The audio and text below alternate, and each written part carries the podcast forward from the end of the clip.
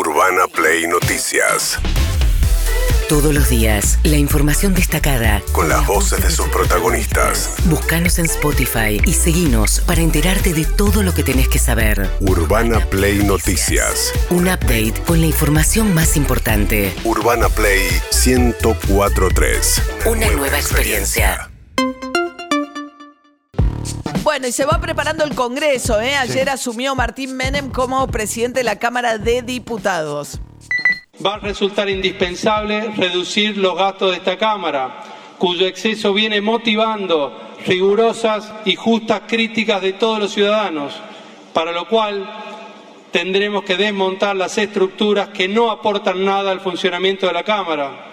Como ya dijo nuestro presidente electo, no hay plata.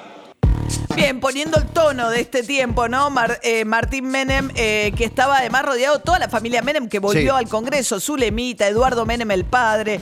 Bueno, mientras tanto, esa Cámara es la que va a tener que aprobar el Senado también, por supuesto, el mega paquete de leyes que va a mandar Javier Milei, que todavía es un misterio exactamente Sí. qué contiene. Guillermo Franco es el futuro ministro del Interior.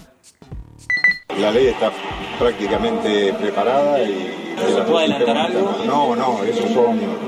La, la tengo que conversar antes, ¿no les parece? Con, con los legisladores y con los gobernadores, ¿no? Por supuesto. ¿Será una sola ley o serán varios paquetes de leyes? No, fundamentalmente, eh, en principio sería una ley que contiene una ley de reforma eh, del Estado que contiene varios temas. Hay puntos de todos eh, los aspectos de la vida económico y social de la Argentina contenidos en esa ley. Bien, veremos realmente en qué consiste el megapaquete de leyes que va a tratar ahora en diciembre el. Congreso Nacional. Ayer hubo mucha discusión respecto de, bueno, dado que la Libertad Avanza tiene un bloque de apenas 37 diputados sobre 257, cómo se constituían las comisiones, eh, qué espacio se le daba a cada fuerza política. Juntos por el Cambio ya no existe como tal, no tiene interbloque. Están de un lado el PRO, del otro lado los radicales, del otro lado la coalición cívica. Se empieza a conformar un nuevo Congreso, ¿no? Con nuevas Sí. figuras también. Llegó Lila Lemoine, la cosplayer. ¿eh? Eh, a ver, ¿qué dijo? Jurás por Dios y la patria desempeñar fielmente el cargo de diputadas, diputados y obrar en todo de conformidad con lo que prescribe la Constitución Nacional? Sí, juro. Y por la libertad de todos los pueblos y la paz de todos los pueblos. Bueno, firmó, eh, juró por la libertad de los pueblos, dijo que, después dijo que se acordó de cuando era abanderada en el colegio. Con esperanza, con honor, con orgullo, porque es como ser abanderada. Como en el colegio cuando era abanderada era feliz y lo tomo como, por supuesto, un escalón mucho más arriba. Algo va a ser difícil, pero acá estamos, soldados de mi ley, para que se haga realidad el sueño de todos los liberales y los libertarios de Argentina. Necesito que llame un compañero de la secundaria de, De- que de- cuente claro. ¿Cómo era? Soldados de Milei. Bueno, era la diputada que dijo que su primer proyecto iba a ser este, permitir que los padres renunciaran a su paternidad. Por suerte no hay noticia de que esté elaborando ese proyecto Lila Lemoine. Mientras tanto, llegó un diputado por el Chaco llamado Aldo Leiva y juró por los combatientes de Malvinas. Él es por la excombatiente. memoria de mi padre, por mi madre, por mi familia, por mi pueblo general José de San Martín en la provincia del Chaco, por mis camaradas muertos en Malvinas, para que ningún argentino bien nacido admire a la criminal de guerra Margaret Thatcher, sí juro, ¡viva la patria! Bien. Esto era porque Javier Milei había Sí. dicho que admiraba a Margaret Thatcher, que fue la primer ministra británica que respondió al desembarco de Argentina en Malvinas en el año 1982, este, cuando la dictadura eh, decidió, digamos, este, desembarcar por la fuerza en las, este, En islas, las Islas en Malvinas. las Islas sí. Malvinas. Leiva renueva, ya era, ya era diputado, es el primer diputado excombatiente que tiene este- la Cámara de. Va, el Congreso de la Nación. Entró también Cristian El Chipi Castillo, eh, por la izquierda, que es el bloque que por ahora tiene la mayor tensión, ¿no? Con, el- con los libertarios. por la clase trabajadora y los pueblos oprimidos del mundo, por los 30.000 detenidos desaparecidos, por el socialismo, para terminar con el capitalismo y toda forma de explotación y opresión en nuestro país y en el mundo, sí, juro. Bien, eh, eso decía Cristian El Chipi Castillo y después Miriam Breckman, diputada nacional de la izquierda, eh, se sumaba también, eh, son los que alertaron en contra de la motosierra, ¿no? Son los primeros que plantearon que están alertas con relación a lo que va a anunciar Javier Milei. En la votación de todas las autoridades nos vamos a abstener, aclarando que no se trata de una impugnación personal, sino de una postura política. Está por asumir un gobierno que no para de anunciar medidas contra el pueblo trabajador, las mujeres.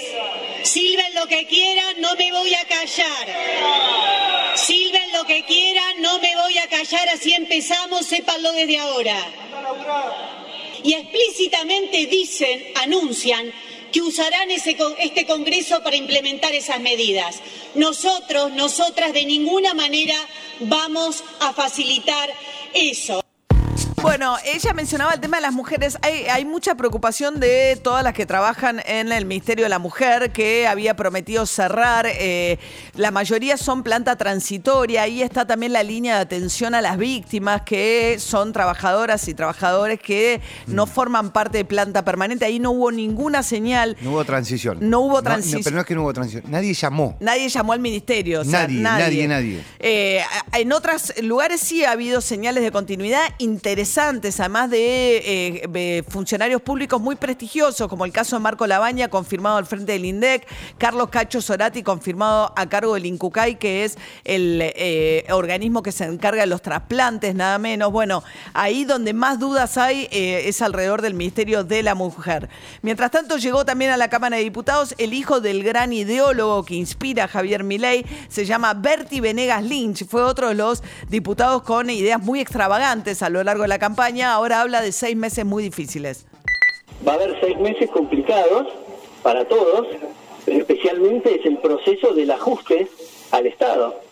Por eso, entonces va a haber recesión. Lo que veníamos desde que tenemos, creo que tenemos edad parecida, eh, Pablo. Sí, sí. Desde que tenemos uso de razón, el ajuste nos han dicho que es al bolsillo siempre del contribuyente, con más inflación, más impuestos, más deuda. El ajuste del Estado, Berti, vos sabés que es, es, es, es, nada, son dos pesos con cincuenta lo que puedes ajustar en el Estado. No, no, Pablo. A ver, casi, casi medio PBI. Bueno, mientras tanto asumió Jorge Macri y ayer anticipadamente es el primer, el nuevo jefe de gobierno de la ciudad de Buenos Aires. Estaba Horacio Rodríguez Larreta, estaba este, Mauricio Macri y esto dijo el nuevo jefe de gobierno de la ciudad. Empieza hoy una nueva etapa, una nueva etapa que nos obliga a superar todo lo hecho, a defender las transformaciones que hemos logrado y a ir por más, a entender que la gestión no vive de los éxitos del pasado, que no necesariamente lo que fue una solución hace algunos años vuelve a hacerlo en el presente, que el lugar en el que quedó la gestión, de la que estamos profundamente orgullosos, de estos 16 años de un camino recorrido junto a los porteños y las porteñas, nos obliga a más. Dice, no venimos, ¿no? Eh, a, vivir del pasado, porque bueno, hereda 16 eh, años de gestión del PRO en la ciudad de Buenos Aires, Jorge Macri, que em, eh, puso arriba de la mesa como tema principal el tema de los piquetes. Ese fue fundamentalmente el eje de su discurso. Hay un derecho a manifestarse y hay un derecho a circular. Básicamente lo que siempre vemos, la colisión en quién pasa. Exacto. ¿Cuál de los dos? Como si fueran dos autos en una boca ¿Quién lo tiene que resolver? El gobierno. Bien. ¿Y dónde, dónde sí se pueden manifestar? Arriba de la vereda. Simple. En un lugar donde no impiden otros derechos. En las plazoletas centrales. En la Plaza de Mayo. Arriba de las veredas.